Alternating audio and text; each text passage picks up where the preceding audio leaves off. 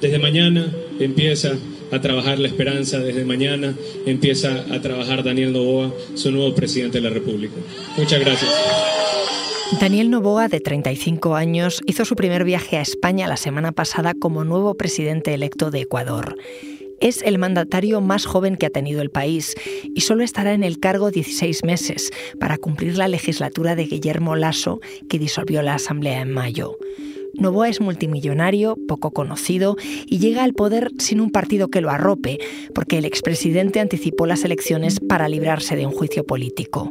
El nuevo mandatario tiene poco tiempo y varias crisis abiertas, económica, política y de seguridad.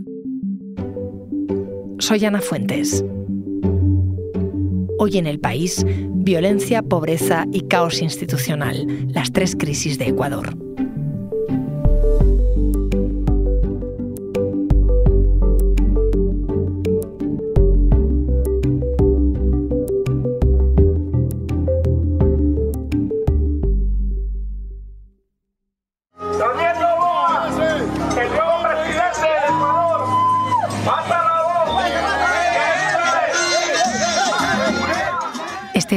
Ambiente de celebración en las calles de Ecuador hace unos días por la victoria de Daniel Novoa en las elecciones presidenciales. Hola Juan Diego. Hola Ana, ¿qué tal? ¿Cómo estás? Juan Diego Quesada es corresponsal del país en la región andina. ¿Qué país, qué Ecuador es el que va a encontrarse el nuevo presidente Daniel Novoa? La verdad es que uno francamente difícil. Ecuador está una, en una de las crisis más profundas de su historia porque la violencia se ha disparado a hasta niveles nunca vistos. Eh, a final de año va a estar entre los países más peligrosos del mundo, con eso te lo digo todo. Pero no solo eso, el gobierno tiene también un déficit fiscal de 5.000 millones de dólares que tendrá que afrontar antes del cierre del año y el crecimiento mínimo del PIB le golpea mucho. Estamos hablando de un país en el que se le juntan los problemas de la inseguridad y de, y de la economía y a eso hay que añadir el de la gobernabilidad. Las instituciones están muy deterioradas en Ecuador, infiltradas por el narco, y el presidente va a ser minoría en la Asamblea, va, a tener que hacer verdadero malabarismo para aprobar sus reformas. Al principio de la campaña electoral, eh, Daniel Novoa ni siquiera salía en las quinielas como presidenciable. ¿Qué fue lo que cambió? Pues mira, hay dos, dos momentos claves. El primero fue durante un debate con otros seis candidatos en el que él apareció muy tranquilo, muy relajado, no entró en las disputas eh, partidistas entre los otros candidatos, dio una imagen de alguien sereno, apartado de las disputas clásicas de, la política, y eso le elevó mucho eh, entre el resto de políticos. Y el segundo suceso, que es el más impactante y es el que ha marcado la campaña, fue el asesinato del candidato Fernando Villavicencio, un periodista que denunciaba la corrupción. Eh, un grupo de sicarios colombianos lo asesinó a la puerta de, eh, uno de, sus mítines.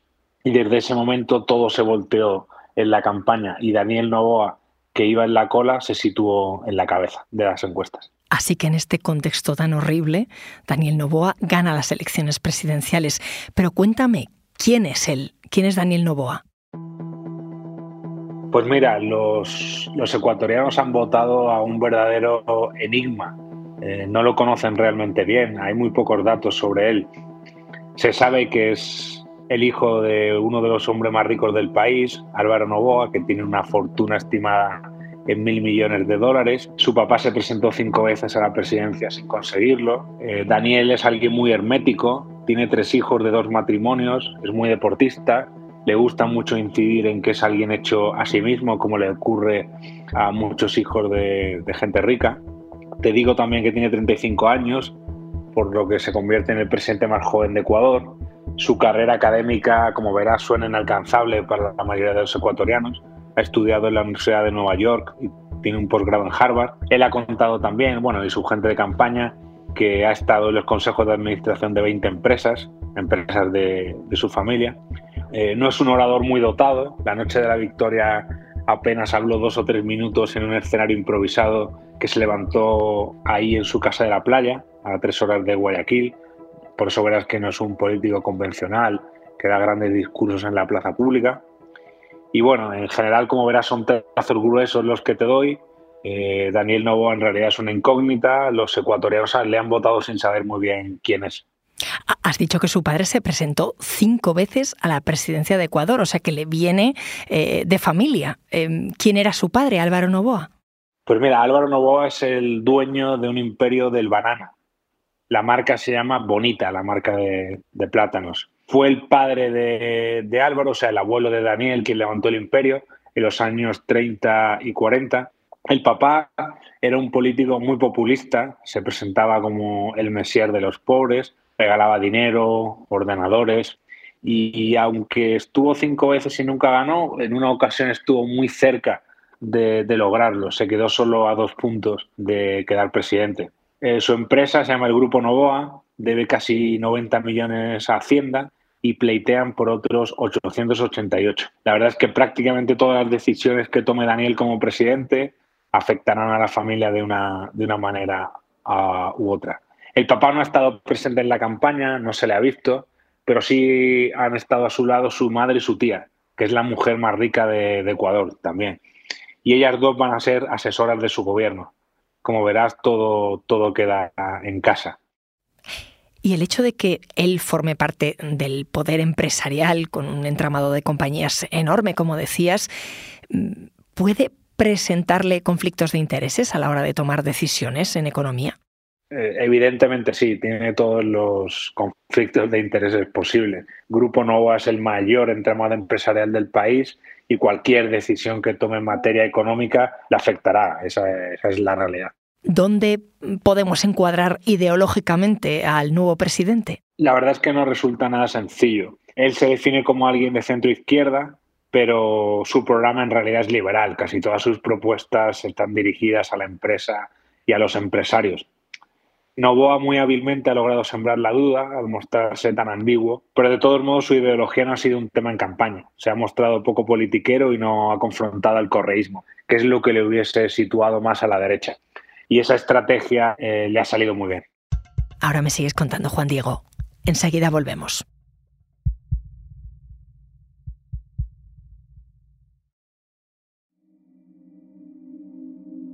Antes me contabas que es el presidente más joven que ha tenido Ecuador, porque tiene 35 años y que intenta proyectar esa imagen eh, moderna de hombre hecho a sí mismo.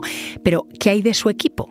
Pues mira, eh, esa imagen de moderno contrasta mm, con la de su vicepresidenta, Verónica Abad. Ella se define directamente como una mujer de derechas, clásica y provida. Dijo una frase que tuvo mucha repercusión en campaña, que es esta, te la leo las mujeres pretenden ser feas y ahí tiene mucho que ver el, marxismo. No voy a comentar. mejor, mejor, nos quedamos ahí. Ella también ha apoyado la, privatización de las empresas públicas. Por eso queda mucho la duda de cómo va a actuar Novoa en general. Yo creo que ahora, mismo es una moneda al aire. Quiero aclarar que la figura de vicepresidente es distinta a la que tenemos en España. No necesariamente es la mano derecha del presidente, a veces justo lo contrario. Por ejemplo, en Colombia, Petro mantiene una distancia grande con su vicepresidente, Francia Márquez. La figura se dibuja muchas veces y acaba siendo casi un cargo honorífico. Un proyecto político el cual su fin era devolverle una sonrisa al país, era devolverle la paz a un país. Así hablaba el nuevo presidente Novoa en su primer discurso. Decía, hay que devolverle la paz al país. Juan Diego, la violencia es la principal preocupación para la gente en Ecuador. Es uno de los países más violentos del mundo, 40 homicidios por cada 100.000 habitantes, pero ¿ha sido siempre así? No, no siempre fue así. Ecuador fue un país relativamente tranquilo, Em, en una región que era muy turbulenta. Está enclavado entre Colombia y Perú, que son los dos países con más siembra de, coca del mundo. Y a pesar de eso, em, no tenía los mismos problemas que los países de, alrededor. Pero mira, Perú y Colombia, la batalla contra los cárteles está militarizada y hay mucha más respuesta de las autoridades. Eh, en ese sentido, Ecuador ha sido una plaza mucho más sencilla para, el crimen organizado. a lo que se suma que la dolarización del país hace que sea fácil blanquear dinero y también está la amplia costa al Pacífico que tiene Ecuador, desde donde se distribuye la droga a, todo el mundo. Todo esto lo ha convertido en un territorio muy, muy apetecible para el crimen organizado. Y para acabar con ese crimen organizado, ¿qué es lo que promete Novoa? Pues te va a sorprender, pero no ha sido un tema central de campaña. Novoa ha soltado algunas pinceladas, como crear cárceles barcazas en medio del mar para meter a los presos más violentos, o militarizar las cárceles, las aduanas y los puertos, que ahora mismo están en manos del, del narco. Habló también, un poco de pasada, de un plan llamado Fénix, que es la creación de una central de inteligencia para prevenir delitos. Pero vamos, no, no hay mucho más detalle. Eso con respecto a la seguridad, pero Ecuador también está viviendo, lo decías, una crisis económica y una crisis política. Para entender esta última, la parte política, quería preguntarte por una cuestión que aún no me has contado. ¿Por qué acabó convocando elecciones anticipadas el anterior presidente, Guillermo Lasso? Porque Guillermo Lasso estaba a punto de enfrentar un juicio político por corrupción que le había abierto la, la Asamblea cuando ya era prácticamente un hecho que lo iban a enjuiciar, hizo algo que nunca se había hecho hasta ahora. Eh, decretó lo que se llama la muerte cruzada, que consiste en disolver la asamblea y convocar elecciones.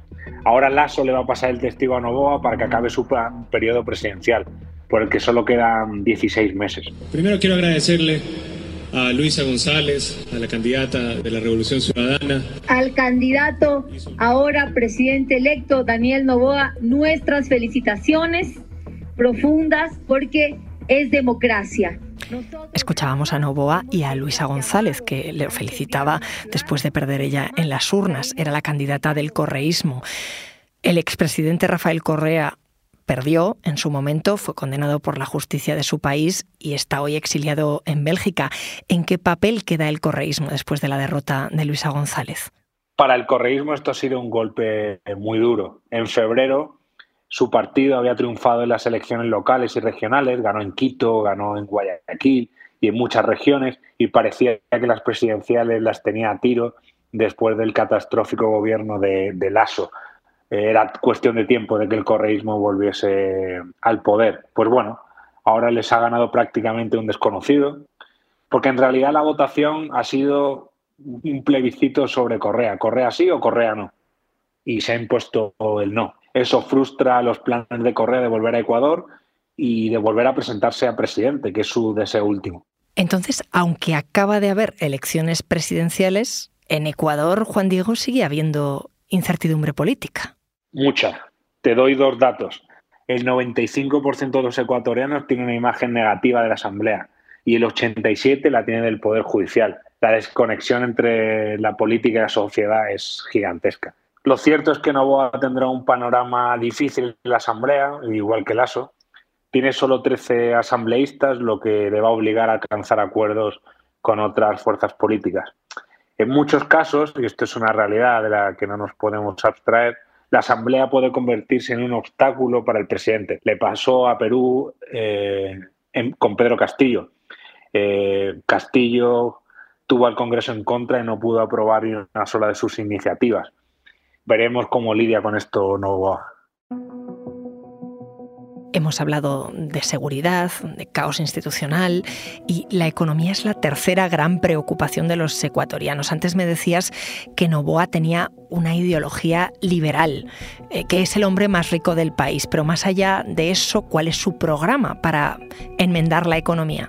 Bueno, ha dicho que tiene la intención de reducir impuestos, veremos cómo hace eso con el déficit fiscal que tiene, y que va a fomentar la inversión extranjera ha prometido también mejorar el empleo, que ahora mismo tiene condiciones muy, muy precarias. Te doy este dato.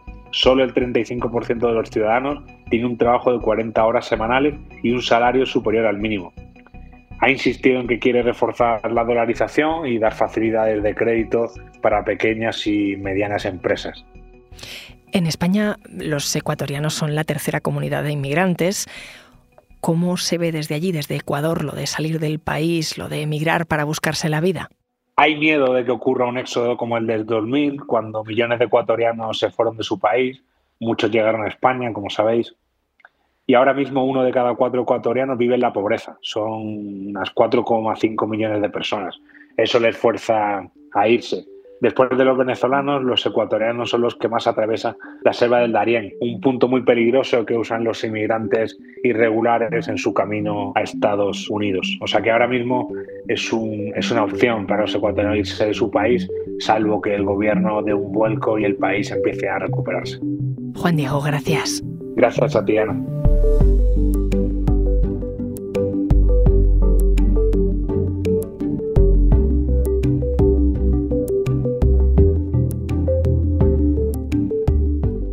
Este episodio lo ha realizado Dani Sousa. El diseño de sonido es de Camilo Iriarte.